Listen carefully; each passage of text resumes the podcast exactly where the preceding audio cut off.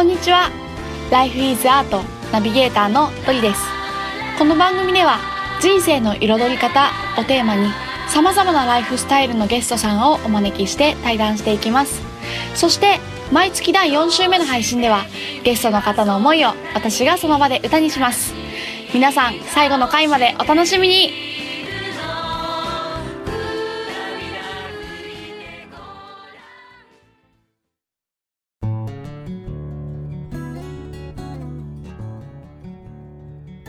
その後はどんな風に展開していったの？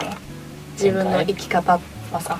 その後はあのそこにそこに最最終的に6時間の後には深く agree したのね。そこに、うん。あそうだと。うん。今まで自分はこうやって人と付き合ってきたんだっていうのがすごく腹落ちして、うん。涙も流して、もう泣かないんだけどあんまり。うん。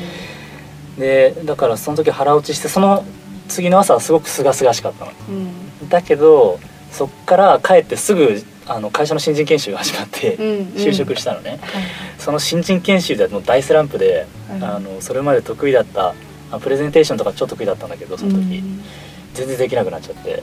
すごい劣等生であのだったの。うん。自分から見える世界では。で自分より全然すごいやつがいっぱいいて。うん。なんかそういう世界にこう見え方が変わったんだよね。うん。だからすごい自信がなくなった時期がすごく半年ぐらい続いてうんうんある意味、うん、だから今思うとまあレベル感があったっていうか あの自分の本自分のありのままの自分うんっていう立ち位置に久しぶりに戻ってきたみたいな、うん。うん、まあそのだいぶ戻ってきた感じがしてしたんでね。その時？その時。でも今まで思い描いてたこの、うんなりたい自分？うん、ななりたい自分だし自分ってこういう人間だっていううんその自分の中のメロドラマで生きていたので、なるほど。まあ今も生きてんだけど、うん。その当時のメロドラマの中でだったのがそれが晴れたのでその時。はいはいはいはい。だからすごく自信っていうかあのなくなったのが続いたんだよね。うん。でもその後はその気づかせてくれたその人も恩人だなと思ってた思ってんだけど、うんその彼とかその彼の会話にいる人たちと結構毎週末話したり、うん。そういう人がやってるセッションに行ったりとかっていうことをやりながらやってたんだけどその時は、あの会社での日常とそういう対話の場の日常っていうのが完全にこう分かれていて、全然違う世界だったね自分の中では、うん。そうそれが半年後ぐらいから徐々に徐々にこう統合していって、うん。あのその対話の場での自分のこの見え方とか考え方とかがうん。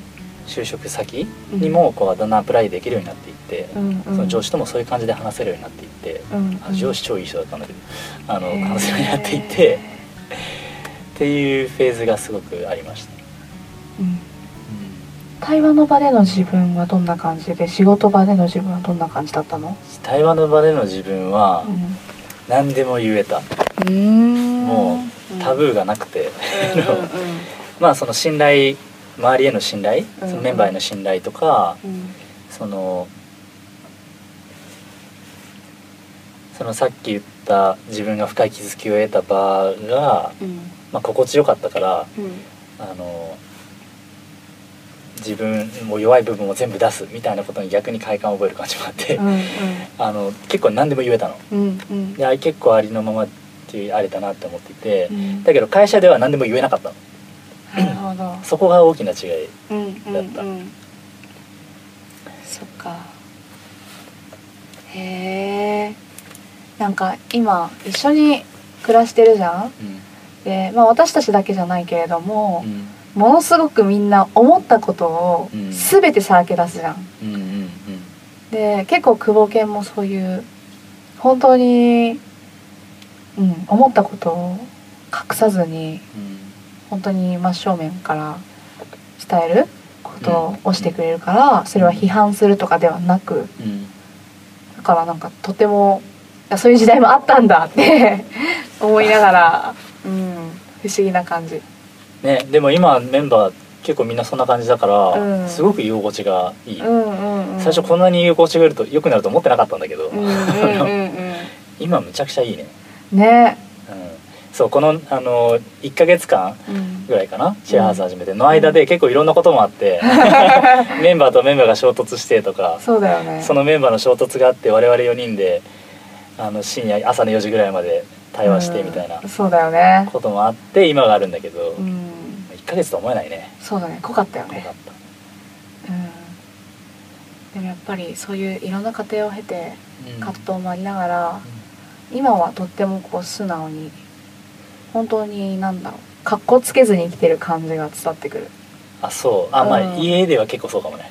ああ 家ではなんだ。いやなんかあの全体のアベレージ自分でさなんていうの？あのいろんなあの場所に行っていろんな自分が出てくるなと思うんだけど、うん。あのかっこつける自分もうん。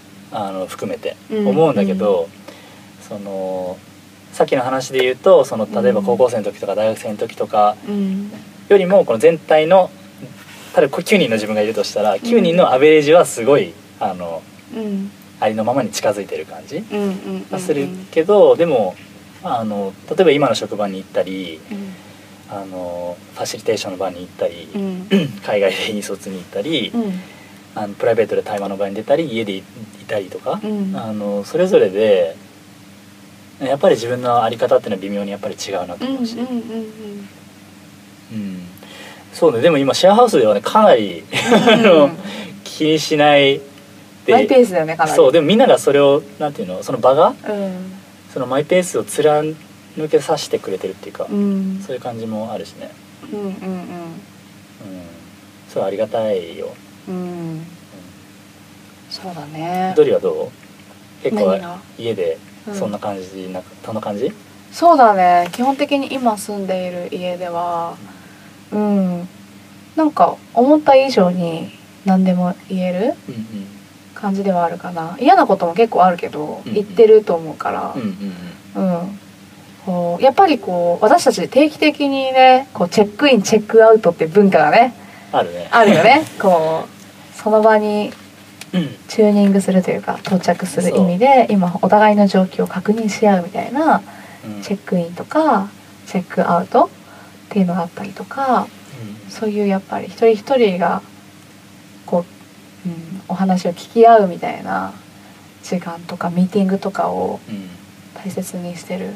あちょっと待って今か聞きながらさえ？俺一つなんかゆ夢夢っていうかこうなったらいいなみたいなのがか叶ってたことに今気づいたんだけど。何？今話を聞いてて、うん。あ家でチェックインチェックアウトすんじゃん、うん。結構。うん。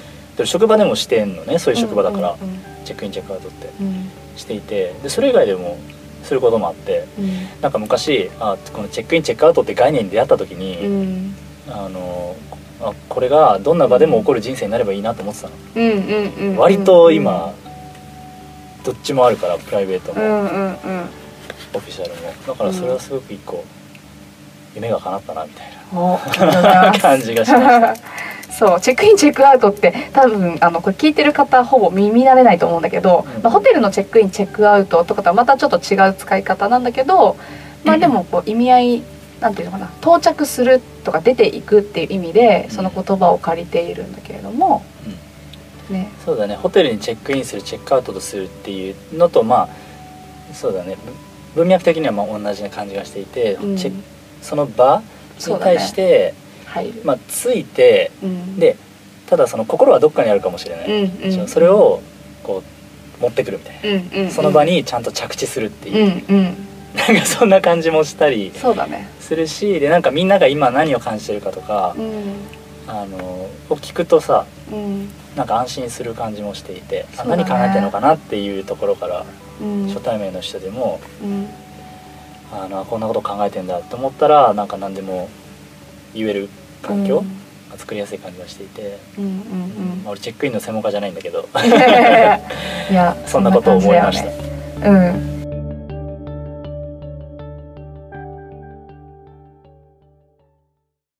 ドリーとミドルの Q&A! イエエということで、えー今回第3週目も実は新コーナーとしてお。Q&A のね時間を設けております、はい。はい。でこれはあの LINE で質問いただいたものとか、まあお悩み相談とかを受けたものに関して私たちがお答えしていくっていうコーナーなんですね。はい。はい、で毎週こう来た質問に対してうんちょっと私たちの中で選ばせてもらって、うんね、それをご紹介していくという感じです。はい。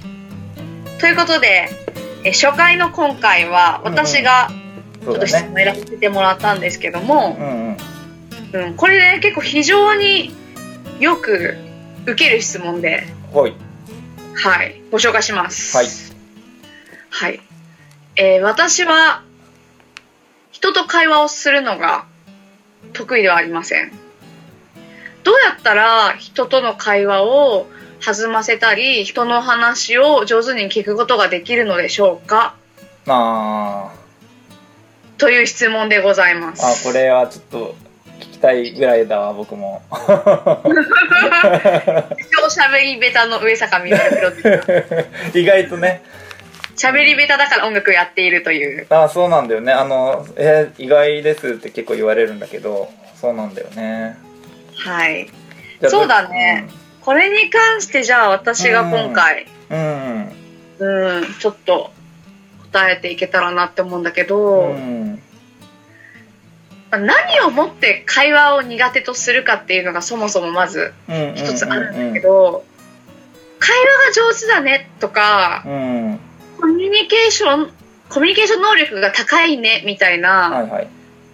風にこう、言われる人って、やっうんぱり共通点があるって私は思っててさ、うんなんでしょいや圧倒的に相手に意識を向け続ける。はいはい。つまり相手の話を聞くこと。がとても上手というか、ん。上手というか意識している？関心持って聞いてるってことだよね。そう。でね結構それってスキルも必要なんだよね、実は。うん。そう。うん。でなんか人がさあのよくやっちゃうのがうさ、ん。なんかいろんなコミュニケーションの仕方があるんだけど、うん。人と会話をしている時うに、ん。例えばさなんか私がみのるくんと会話してうて、んでなんか私の話をしてるのにみのるくんが途中でうんうんうん「わかるわかる僕もね」みたいな感じで、はいはいはい。なんか気づいたら相手の話題にすり替わってるとかうん。は会話をこうハイジャックされたりといか、はいはいはい。質問攻めにしてくるとか。えそれってさそれってさ とかさあるある。勝手にあとはジャッジしてくる？あのあそれって君がなんとかだったからなんとかなんじゃないの？みたいなのとーかあそうそう。うん。あといらないアドバイスとかね。ーうんうんうんうん。それはさ君がさなんかそういう風にしたらいいんじゃないのって。うん。なんか全部その親切心から出てたりとか好奇心からスタートしているものでも相手がこう話していることに対してポイントは共感しながら聞くっていうことを私は意識していまうす。んうんうんうん。もう。でねラジオをやっている中でやっぱりそれってとっても役に立っていてね、うんうんうんそう。なんかまあリスナーの人が聞いててどうかわかんないけどうん。結構そのゲストさんからのフィードバックでいつももらうのはうん。聞いてもらってる感じがしたって言われるうんうんそうそうそう。でもそれはなんか別に私は特別なことをこうしてるっていうよりはうん。ただただ相手にずっとマイクを向け続けるって感じ。うんうん自分にマイクを向けるんじゃなくてずっと相手にフォーカスし続けることうん。をやっていく。うん。そうそう。で結構そのコツとしてその最初のそのスタートのコツとしておすすめしたいのは、うん。これリフレクションって言うんだけどほ相手が言ったことをそのまま伝え返してあげるのね。うお例えば。例えうば、ん。うんとうん、私が例えばうさ、ん。うん、今日さみのるくんとうんこうやってお話ししてるんだけど でもなんかこう、うん、なんかいまいち噛み合わなくってうん。なんかこうちょっと悲しかったんだよねとかそういう話が例えばあったとするじゃん。はいはいはい。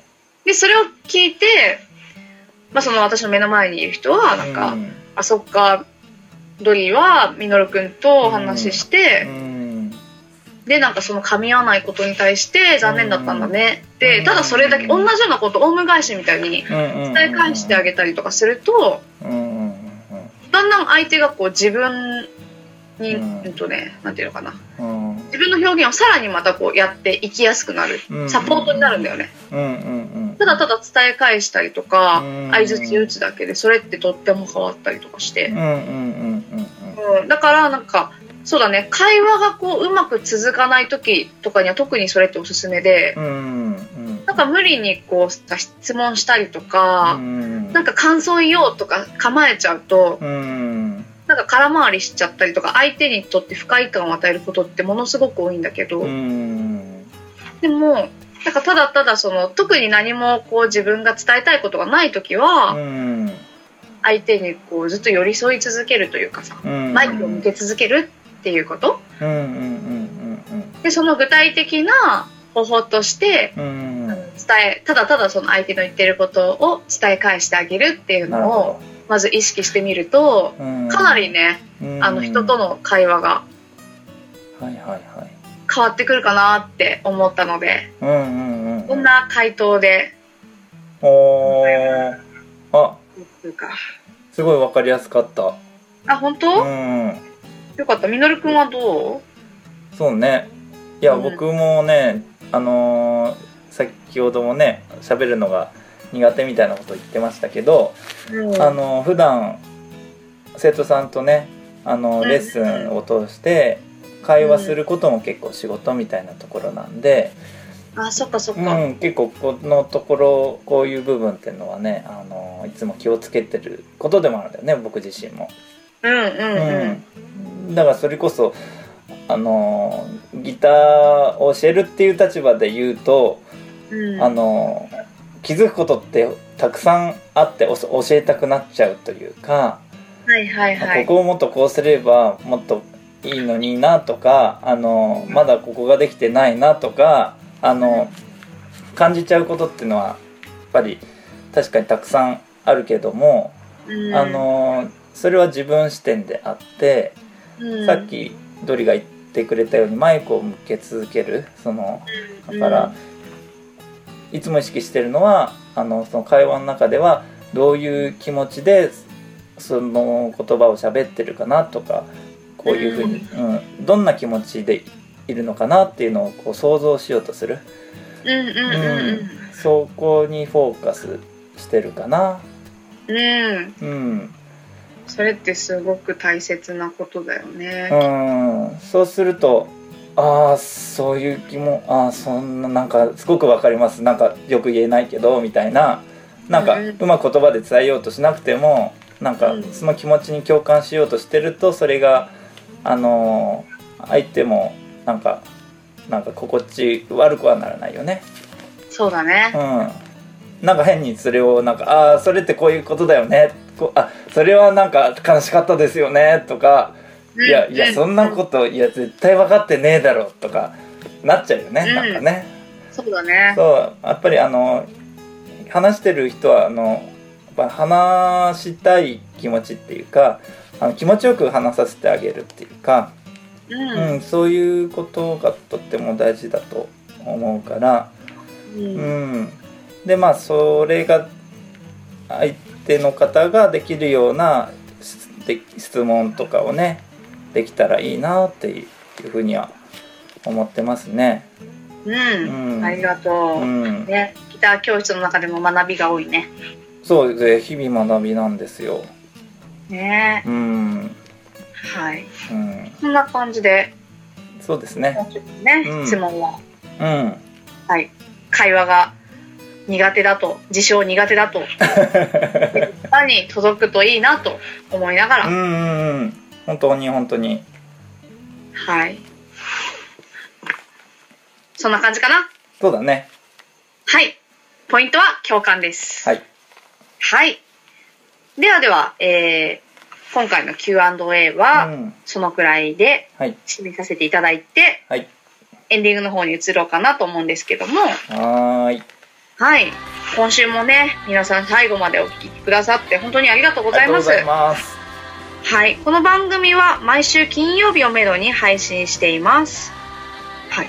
で、Life is Art の公式 LINE から配信のお知らせや、うんゲストさんの写真などの情報を見ることができるので、うんぜひぜひね、Life is Art と友達に、LINE 上で友達になってくれると嬉しいなと思います。はい。